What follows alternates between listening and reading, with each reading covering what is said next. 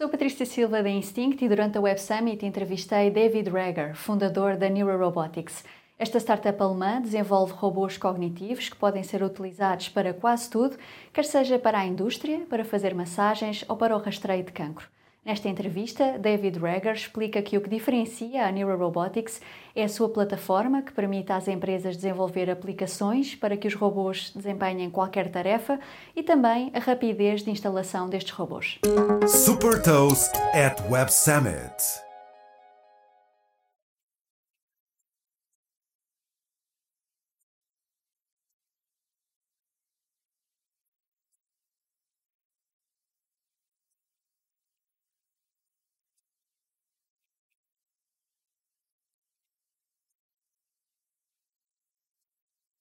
How robotics are used today and how